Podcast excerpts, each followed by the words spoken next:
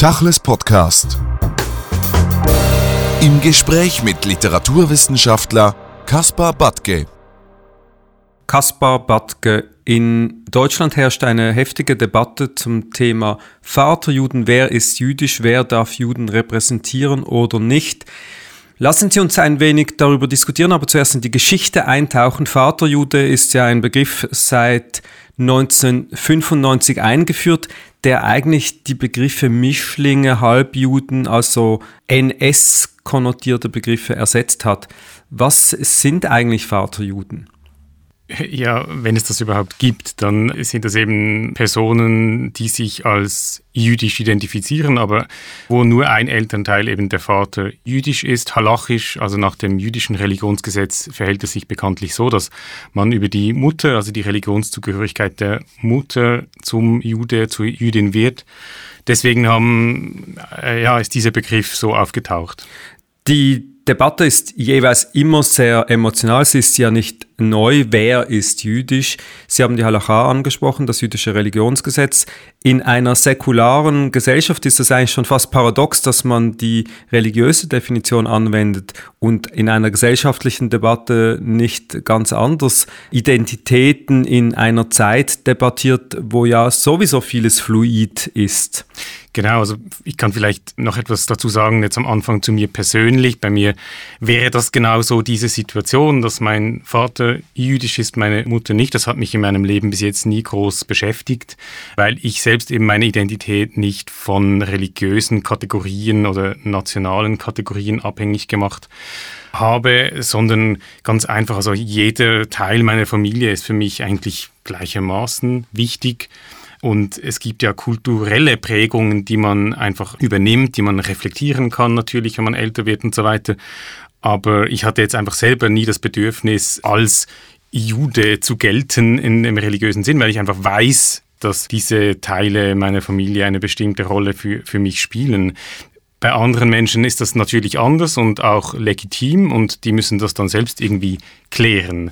Ja, und das ist, glaube ich, auch die, die Rolle jetzt der jüdischen Gemeinden, der Rabbiner und so weiter, das eben zu klären, wie das für das Judentum als Religionsgemeinschaft ist und sich verhält. Aber die können natürlich nicht kulturelle Prägungen äh, abschaffen. Das will auch niemand. Also in, ich denke, in Nordamerika ist Jewishness, also Jüdischkeit, auch etwas ganz anderes. Also da geht es um Sprache, Geschichte, Essen, Kultur, diese Dinge, die, die nicht Religion sind, die auch nicht, äh, so wie die Zionisten zu Beginn des 20. Jahrhunderts gesagt haben, äh, ja, das Judentum als Volk betreffen.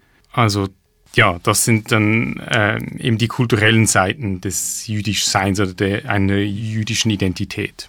Sie haben Amerika angesprochen. Lassen Sie uns ein wenig dort verweilen, weil Amerika hat ja wie oft Europa längst überholt, auch in der Frage, was ist jüdisch, wie viel Pluralismus kann gelebt werden. Sie haben ein spannendes Buch eins geschrieben über die jüdische Popkultur und wenn man das liest und auch den Umgang mit Judentümern, Judentum, jüdischer Konnotation schaut, dann zeigt das eine Explosion an Vielfalt, wo eigentlich keiner gefragt wird, bist du eigentlich halachisch jüdisch, sondern in der offenen Gesellschaft Gesellschaft Amerikas gilt das Jüdische auf einer ganz anderen Ebene als jüdisch als jetzt hier in der aktuellen Debatte, wo man sich zurückdefiniert auf die Torah, auf die alten Texte, auf halachische Definitionen. Ja, also seit dem Erscheinen dieses Buches, das Sie jetzt angesprochen haben, ist schon fast zehn Jahre vergangen und in, noch in diesen zehn Jahren ist das noch viel mehr explodiert, ähm, glaube ich, oder habe ich zumindest beobachtet. Also Jewishness, jüdisch sein, jüdische Identitäten äh, haben sich noch äh, erheblich vervielfältigt und in popkulturellen Kontexten, aber auch politisch ist es nicht einfacher geworden. Ja, das ist sicher so. Gleichzeitig ähm, hat in Israel eine bestimmte Verhärtung stattgefunden. Ich bin da auch kein Experte dafür, aber ähm, hat eben der israelische Staat ein bestimmtes Interesse daran zu definieren, wer jüdisch ist und wer nicht. Das war immer schon so, aber ich denke, dieses Interesse hat sich noch ähm, verstärkt, sich noch in der politischen Situation. Sie sprechen es an, äh, der jüdische Staat Israel hat mit dem Nationalgesetz vor einigen Jahren, vor zwei Jahren, als das debattiert wurde, eigentlich nochmals den Begriff, wer ist jüdisch, ganz neu definiert und kürzlich hat der oberste Gerichtshof dazu noch Stellung genommen, nämlich jüdisch einwandern kann oder hat das Rückkehrrecht, wer eben einen der beiden jüdischen Elternteile hat. Das wiederum widerspricht der Definition der Halacha und das wiederum trifft in eine ganz andere äh, Debatte, weil nämlich in Deutschland die Debatte, die die beiden Schriftsteller Maxim Biller und Max Czolek führen, eigentlich äh, in eine Gesellschaft treffen, wo ja der Hauptteil fast der jüdischen Bevölkerung eingewandert ist äh, als Kontingentflüchtlinge aus Russland und viele sind ja Vaterjuden gewesen. Das heißt, die Legitimation dieser Gesellschaft basiert zu wesentlichen Teilen auf den Vaterjuden. Äh, ja, genau, das, das, das ist wirklich ein Paradox und bei Max Czolek, den Sie jetzt angesprochen haben, ist es wirklich interessant in seinem wirklich wichtigen Beitrag Desintegriert euch, das Buch, das vor einigen Jahren erschienen ist, prangert er eigentlich an, dass es ein sogenanntes Gedächtnistheater, wie er das nennt, oder das ist ein Begriff, den er vom Soziologen Michael Bodemann übernimmt, dass ähm, Jüdinnen und Juden in Deutschland vor dem Hintergrund der, der Vergangenheit sich eigentlich nie aus ihren Rollen als Juden befreien können und immer etwas vorspielen für die deutsche Mehrheitsgesellschaft. Und er sagt, das muss man verweigern. Gleichzeitig, das ist ein Paradox seines Buches, das glaube ich bin nicht der Erste, der das jetzt auch ähm, beobachtet, ist natürlich, dass er selber mit seinem Buch genau auch in diese Rolle kommt, des jüdischen Autors, des jüdischen Intellektuellen, der jetzt ähm, hier so eine äh, furiose Streitschrift vorlegt, aber auch immer spricht als Anwalt der ja, irgendwie Juden in Deutschland.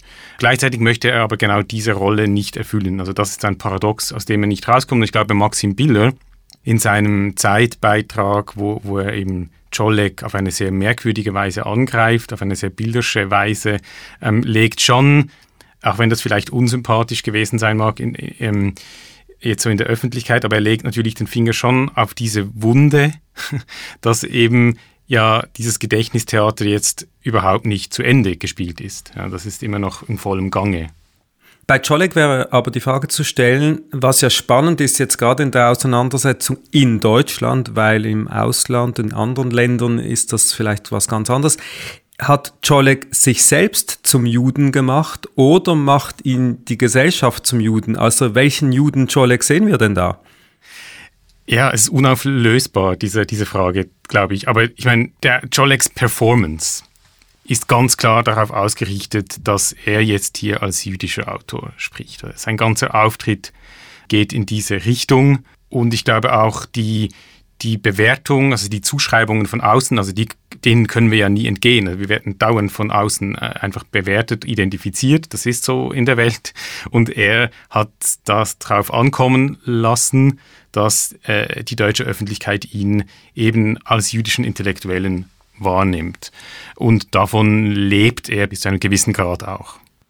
Was heißt das aber im Umgang mit solchen Themen, wenn man auf die Gesellschaft blickt? Wir haben seit ein paar Jahren äh, eine heftige Diskussion darüber, über äh, Multi-Identitäten, vielfältige Zuordnungen von Menschen, sei es jetzt kulturell, ethnisch, äh, sexuell.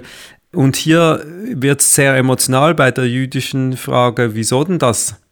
Ja, es ist natürlich die Vergangenheit in, in Deutschland, ähm, nicht die Shoah, die einfach immer noch unser Denken und unsere Wahrnehmungen bestimmt. Jolek hat dann schon, ich glaube, auch ein, ein wertvolles Element eben seines Beitrages besteht darin, dass er gesagt hat, okay, wir, wir haben diese Vergangenheit, aber Deutschland hat sich auch verändert, ist ein Einwanderungsland geworden, das müssen wir endlich akzeptieren und wir haben multiple Identitäten unterdessen und wir müssen mit diesen Identitäten spielerisch umgehen ähm, und nicht diese Klischees, die bestehen, ähm, äh, die ganze Zeit erfüllen, sondern ja, Pluralität und Diversität auch endlich anerkennen. Gleichzeitig aber eben nicht diese Gewaltgeschichte vergessen, die im Hintergrund steht. Das sind so die, diese Gemengelage, die hier besteht. Wenn wir es mal loslösen von dieser Ebene, von der Shoah, vom Holocaust, von der Geschichte und vielleicht in die innerjüdische Debatte gehen, die ja gar keine innerjüdische Debatte ist. Aber Jacques Derrida, der französische Philosoph, hat ja einen wichtigen Essay geschrieben, ich glaube, es ist schon 40 Jahre her, äh, den er Judentümer genannt hat und äh, beschreibt eigentlich da auf der einen Seite kulturell-historisch die Vielfalt der Judentümer, die das ergeben, was heute äh, sozusagen der Kanon der Juden, des Judentums ist, was es aber nie war. Ähm, und heute sind wir gar nicht bereit, in dieser aufgeklärten, offenen Gesellschaft auf diese Vielfalt, Pluralität einzutreten, sondern ähm, als jüdische Gemeinschaft haben wir da Schwierigkeiten. Weshalb? Denn sind wir wirklich desintegriert?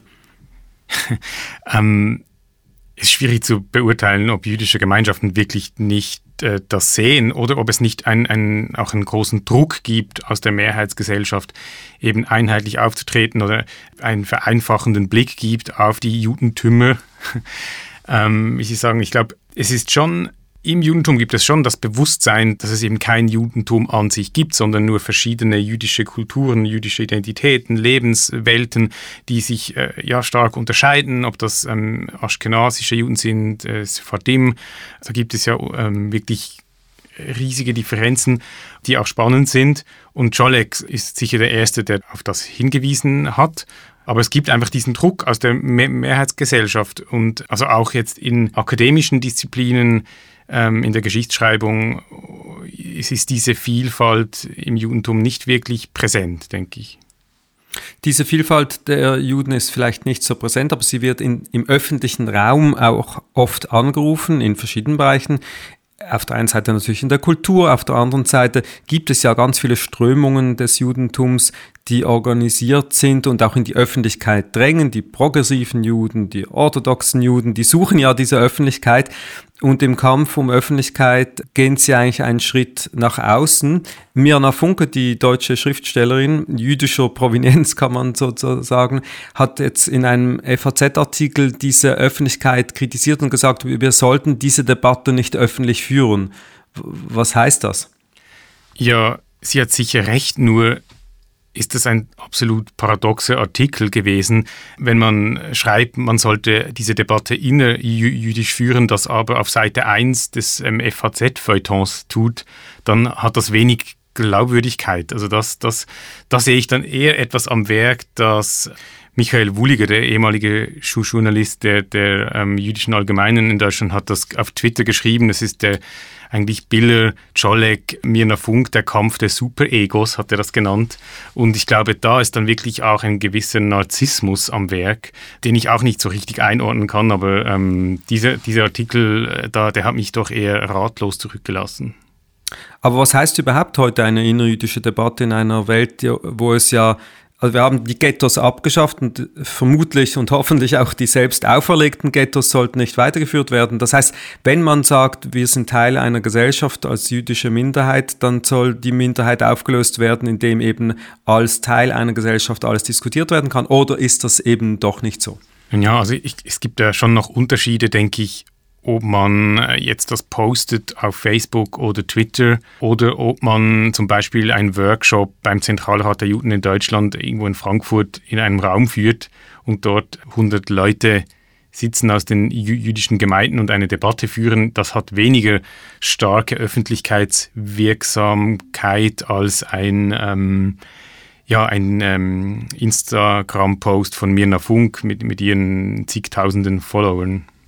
Sie sind Literaturwissenschaftler, haben viel publiziert äh, und gerade kürzlich wieder ein Buch über die äh, deutschen jüdischen Literaten. In der, äh, wie soll ich sagen, Literatur, jüdischen Exil, Emigrationsliteratur des letzten Jahrhunderts spielt dieses Thema der jüdischen Herkunft, Vaterjuden und so, spielt das ein, eine große Rolle?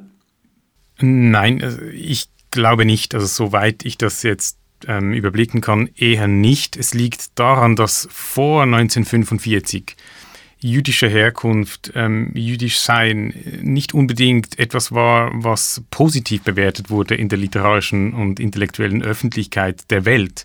Ähm, Im Gegenteil, man hat äh, es gab Autoren, von denen man einfach Autorinnen, äh, die als jüdisch galten, äh, die auch vielleicht äh, wichtige Teile ihres Werks zu diesem äh, Jüdischsein gewidmet haben. Ähm, Alfred Döblin oder Else Lasker-Schüler, die sich auch zwangsweise damit beschäftigen mussten, weil sie dann ins Exil getrieben wurden. Aber es war jetzt nicht etwas, mit dem man erfolgreich sein konnte. Das hat sich in den letzten Jahrzehnten eben umgekehrt, diese, diese Wertung. Also heute, wenn man in einen Verlagsprospekt schreiben kann, äh, die neue junge jüdische Autorin so und so, dann macht das die Leute eher neugierig neugierig, man möchte das dann kaufen, lesen, also das verkauft sich unterdessen eben besser. Also diese Umkehr der Wertung, das ist auch etwas, was diese Debatte zwischen oder dieser Schlagabtausch zwischen Bilder und Scholleck ja auch irgendwie antreibt.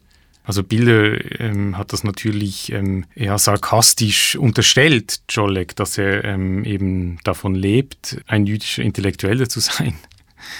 Ein jüdischer Intellektueller, ist dann der Vorwurf, den Maxim Biller macht, dass er hier eine Maskerade vollzieht, ist der gerechtfertigt oder ist diese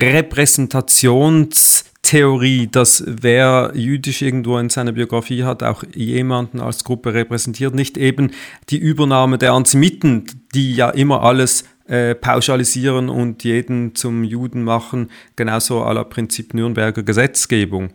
Ja, also erstmal muss man sicher sagen, dass diese Methode bei Bilder oder dieser Artikel jetzt sehr typisch ist für Maxim Bilder. Also ich verfolge das Werk von Bilder, seit ich ein Schüler bin, also seit äh, über ja seit 25 Jahren. Und er hatte in der damaligen Zeitschrift Tempo eine Kolumne, mit der er bekannt geworden ist, die hieß 100 Zeilen Hass. Und er, er hat also die Polemik ist ein eigentlich ein Markenzeichen seines Schreibens oder überhaupt, er denkt auch in, in der, ja, auf eine polemische Art und Weise. Ich glaube, das ist so eine Seite eben dieses Werks von Bilder und der persönliche Angriff ist nicht wegzudenken äh, und das macht es auch irgendwie aus. Und, und auch die, die Indiskretion. äh, ich meine, es gab dieses Gerichtsverfahren oder die verschiedenen Gerichtsverfahren über, ein, über einen Roman von Maxim Bilder, der dann verboten wurde, Esra, äh, immer noch verboten ist, soweit ich weiß. Und dort beschreibt er seine ehemalige Beziehung und diese Frau, diese Person hat sich dann wiedererkannt und so. Also die Indiskretion gehört zum literarischen Schreiben von Maxim Bilder, ob man das jetzt sympathisch findet oder nicht. Es ist einfach sein, äh, ja, seine Art und Weise zu schreiben, zu denken und so weiter. Und jetzt ist das einfach irgendwie bei Czolek, also er hat jetzt diesen, dieses Gespräch mit Max Czolek literarisiert und in der Zeit veröffentlicht. Und Max Czolek hat das wirklich gelesen als persönlicher Angriff, als Darstellung einer Realität. Ich glaube, er ist bildlich damit ein bisschen auf den Leim gegangen, ehrlich gesagt. Es hat mich erstaunt, dass er sich so verletzt gegeben hat und angegriffen gefühlt hat und dass er auf mehreren Tweets äh, verarbeitet hat. Ich glaube, die beiden Autoren bewegen sich irgendwie auf unterschiedlichen Ebenen. Ich meine, Jolek hätte auch ganz anders auf das reagieren können. Er hat sich aber in seiner eigenen äh, Legitimität irgendwie also nicht anerkannt gefühlt. Das ist ähm, auch eine eigenartige Reaktion gewesen, die eben zeigt, dass es diese Verunsicherung natürlich schon gab. Ja, also ich würde jetzt nicht so weit gehen und, und Max Czolek unterstellen, er, er ist ein, ein Hochstapler und Lügner und Täuscher, so wie das jetzt Mirna, äh, Mirna Funk auch getan hat. Das würde ich auf keinen, keinen Fall tun. Aber es gab diese Unsicherheit eben in seiner Performance, die auf diesem Paradox beruht, das ich vorhin versucht habe zu schildern, dass er gerade versucht anzuklagen, dieses sogenannte Gedächtnistheater, dieses Rollenspiel im deutschen jüdischen Verhältnis, gleichzeitig aber eine wichtige Figur auf dieser Bühne ist unterdessen. Äh, und diese Unsicherheit, wie diese Rolle zu erfüllen ist, ich glaube, die spielt hier eine, eine starke Rolle. Aber diese Unsicherheit ist vielleicht sogar stellvertretend für die Unsicherheit aller dieser Leute, die in der Situation sind, auch wenn sie nicht öffentlich unterwegs sind, gerade auch Mitglieder von jüdischen Gemeinden, also Kinder von solchen Ehen, die eben immer in dieser Ambivalenz, in dieser Unsicherheit, in dieser nicht ganz so klaren Zuordnung leben, wenn sie sich denn in dieser jüdischen Gemeinschaft auch wirklich versuchen zu integrieren. Sie sind eigentlich Juden zweiter Klasse. Ja, also das spielt sicher eine Rolle. Das andere ist noch der politische Faktor, der hier eine Rolle spielt. Nicht Max Czolek verordnet sich ganz klar auf der linken Seite des politischen Spektrums und, und er sagt das auch. Und damit einhergeht auch so ein Selbstverständnis, dass man eben jüdisch sein kann, aber auch Israel nicht im Zentrum der eigenen Identität steht oder sicher auch kritisch gegenübersteht der offiziellen israelischen Regierungslinie dieser Politik und das auch für sich in Anspruch nimmt, dass man eben jüdisch sein kann, aber auch ähm, jetzt die israelische Politik kritisch sieht. Und das dieser Stand, äh, das hat in der Öffentlichkeit auch einen, einen schweren Stand.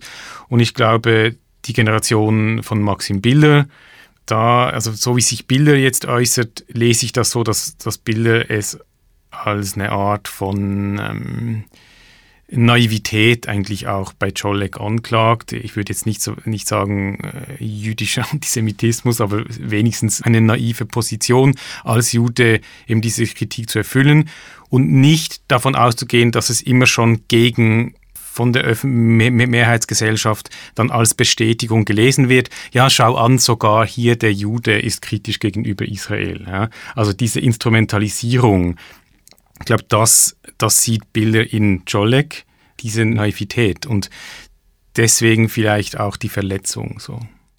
Gut, das kann eine Naivität sein oder auch eine Art von Freiheit, dass man sagt, mir sind die Kritiker egal, mir ist der Antisemitismus, der damit konfrontiert sein könnte, egal, ich bin ein freier Mensch und wenn ihr Rassisten, Antisemiten sein wollt, wollt, dann, dann tut das halt. Ja. Ich lasse mich da, davon nicht genau. leiten. Also das ist, äh, wäre auch eher meine Position. So hätte ich vielleicht eher reagiert. Äh, der Journalist ähm, Fabian Wolf hat vor einigen Monaten einen ziemlich starken, poetischen, auch ambivalenten Essay in der Zeit, im Zeit Online veröffentlicht, wo er genau das sagt. Ja, er sagt, okay, wir als Juden, Jüdinnen, wir sind divers, es gibt unterschiedliche jüdische Kulturen und das ist doch spannend und unterschiedliche Ansichten, religiöse, nicht religiöse, säkulare und traditionelle, weniger tra traditionelle und lasst uns das leben und was die Judenfeinde denken und sagen, so, das ist erstmal egal. Also diese, dieses Empowerment, das ähm, hat er sehr eindrücklich formuliert und ähm, das hätte ich vielleicht auch als Antwort auf Bilder äh, eher erwartet.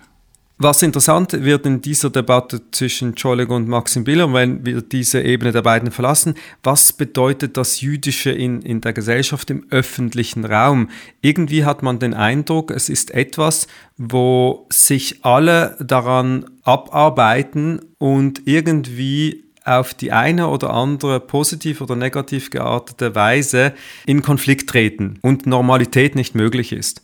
Ja, das stimmt. Das ist ein hochneurotisches äh, Feld. Ich bin mir ni nicht sicher, ob, es, ob wir natürlich nicht nur diesen Blick haben im jüdischen Bereich jetzt oder ob es nicht für jemanden, der vielleicht einen Vater aus Nigeria hat und in der Schweiz lebt und aufgewachsen ist, ganz gleich ist. Oder ob er nicht auch dauernd dem ausgesetzt ist, diesen Zuschreibungen und, und, und dann aber auch ähm, selbst Unsicherheiten wie mit diesen, diesen Identitäten umzugehen ist, diesen hybriden Herkünften.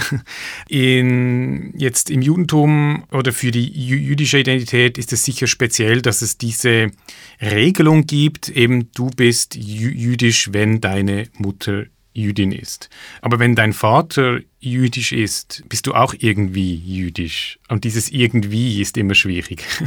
Und ich glaube, das ist dann wirklich, also ähm, äh, es ist dann auch ja noch interessant, weil man kann dann damit auch kreativ umgehen. Das ist eigentlich ein Feld für Kreativität, das macht es spannend.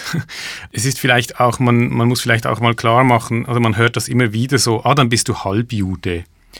Ich meine, das ist natürlich, es ist ein Nazi geprägter Begriff, auch wenn es kein offizieller ähm, Begriff war, glaube ich, der Nürnberger Gesetze, aber das gibt es nicht. Also entweder ähm, man ist jetzt irgendwie jüdisch oder halt nicht. Oder man hat oder vielleicht muss man auch wegkommen in der Gesellschaft von diesen ja dass man etwas ganz klar ist und etwas anderes eben nicht. Nein man muss vielleicht dorthin gehen. Da wäre ich jetzt wirklich einig mit Max Czolek dass man eben ähm, ganz verschiedene Elemente von Identität in sich vereinen kann. Das ist völlig unproblematisch. Also ich kann eine thailändische Mutter haben und einen jüdischen Vater und kann in Großbritannien aufwachsen und gerne Fish und Chips essen, oder? Also das, ähm, äh, und, und so weiter. Und ich bin aber noch Fan von ähm, FC Basel und das ist auch stark äh, mit meiner Identität irgendwie verbunden. Also dass das ein, ich glaube, äh, wir müssen dort dorthin kommen.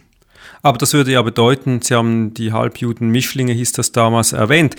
Äh, man könnte provokativ sagen, wenn es den Juden gut geht, dann werden diese Zuordnungen sehr klar gehalten, aber wenn es den Juden schlecht geht, werden alle umgebracht, nämlich die Halbjuden, die Mischlinge, weil dann gilt alles als jüdisch. Ja, aber dorthin wollen wir ja nicht kommen, oder? Also ich meine, das stimmt. Und ich glaube, das ist auch ein Problem für die jüdische Gemeinschaft und für, wahrscheinlich ist das auch ein Grund, dass es eben in diesem Feld die jüdische Identität so schwierig ist, dass wir eben, also dass diese Situation historisch da war, dass eben alle umgebracht wurden. Also diese krasse existenzielle Situation, die hat dieses neurotische Verhältnis irgendwie erzeugt, also dieses Trauma, unter dem wir immer noch leiden. Gut, man muss ja gar nicht unbedingt umgebracht werden, sondern der Antisemitismus funktioniert ja schon so, auch in der verbalen Ausgrenzung. Da wird nicht unterschieden zwischen ähm, halb, ganz Mischlingsjuden. Aber worauf ich noch zum Schluss ähm, zu sprechen kommen wollte, Sie haben die Neurosen erwähnt, Sie haben Maxim Biller auch als Autoren beschrieben und die Reaktion von Czolek. Was interessant ist in dieser Debatte ist, dass die jüdische Satire eigentlich da gar nicht so zum Ausdruck kommt, die ja eigentlich Teil dieser Debatte sein sollte. Der Humor, der jüdische Humor, auch im Umgang damit, das kann damit zusammenhängen, dass sich Czolek vielleicht entlarvt fühle, fühlte. Das hat sich auch zusammen, äh, das hat sich auch zu tun mit der Art und Weise, wie Maxim Biller schreibt nämlich humorlos und, und Satire gar nicht kennt, obwohl er ein sehr jüdischer Autor ist. Das finde ich nicht, das würde ich bestreiten. Also, Würden Sie das bestreiten? Ja, ganz klar. Also ich finde Maxim Bilder als Schriftsteller sehr viel bedeutender als als ähm, ja, Kolumnist und, und Polemiker und so weiter. Ich finde seine Polemiken oft äh, ziemlich stumpf und, und er spricht Punkte an, äh, die, die jeder eh schon weiß. Also, also irgendwie das... Ähm, langweilig eigentlich meistens.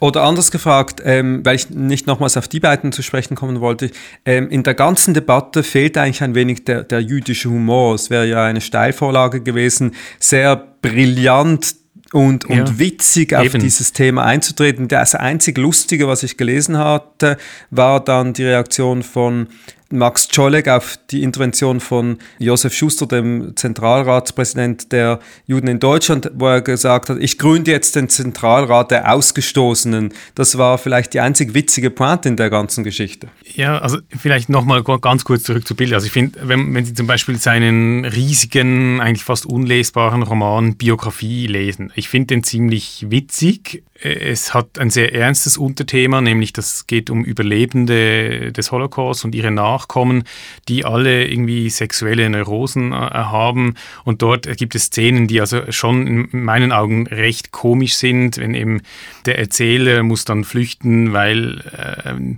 er in einer Sauna in Berlin sich entblößt vor einer blonden, so ähm, stereotyp äh, deutschen Frau und so. Und dieses Verhältnis wird ad absurdum getrieben, immer wieder. Das ist ganz, ganz amüsant und eben auch besser und vielschichtiger als seine Debattenbeiträge. Bei Max Czolek, ja, es, mag es einfach daran liegen, dass ähm, seine ähm, Expertise besteht nicht unbedingt in der jüdischen Kulturgeschichte. Also er, deswegen ist auch jü jüdischer Humor in dem Sinn nicht unbedingt Teil seines Schaffens, so wie ich das sehe. Wobei er beruft sich ja auf diese Tradition und eigentlich mit, verbunden mit der Provokation und der Polemik und all dem, was er ja performt, sollte das doch Teil des Ganzen sein. Aber lassen wir uns vielleicht äh, das offen und gehen nochmals in den Vergleich zu anderen Kulturen, weil äh, was interessant ist, wie würde so eine Debatte außerhalb Deutschlands geführt? Sie wäre nicht e-, existent, weil ähm, es wäre vollkommen egal. Es ist wirklich so, dass dieser Vorwurf, in Anführungszeichen, den jetzt Bilder an Scholle gerichtet hat, aha, du bist ja gar kein richtiger Jude, sprichst aber als Jude, ähm, kann nur in Deutschland stattfinden, wegen dieser Bewertung in der Öffentlichkeit als jüdischer Autor, diese starken Be Bewertung. Also eben, man spricht auch immer als eine Art Überlebender. Und wenn man dann sagt, okay, du bist kein Jude, dann, dann ist dieser Status weg.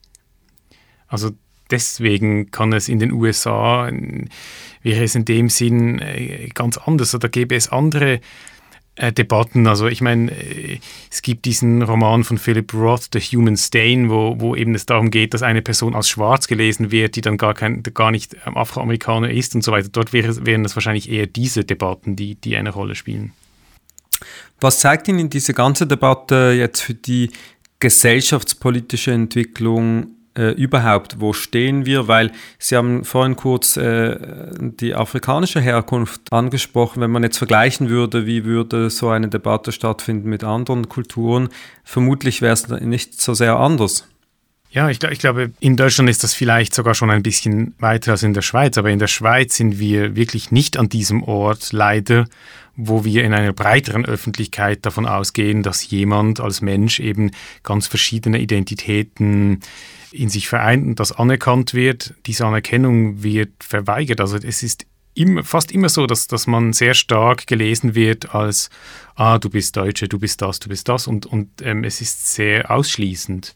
Und das ist ein Problem zunehmend in einer so diversen Gesellschaft, wie, wie wir sie eigentlich de facto haben. Als Literaturwissenschaftler mit Fokus auf jüdische Literatur, welches Buch würden Sie Max Czolek und Maxim Biller empfehlen zu lesen, um vielleicht einen Schritt weiterzukommen in dieser ganzen Diskussion? Ja, ich würde Ihnen gar nichts empfehlen zu lesen. Ich glaube, beide lesen schon genügend. Vielleicht sollten beide das werden sie natürlich nicht tun, aber ich denke, ich würde Ihnen eher empfehlen, eine äh, gute Flasche Wein zu trinken. Ja, das hätte wahrscheinlich eine bessere Wirkung.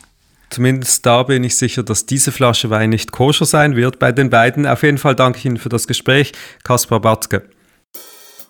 Tachles Podcast.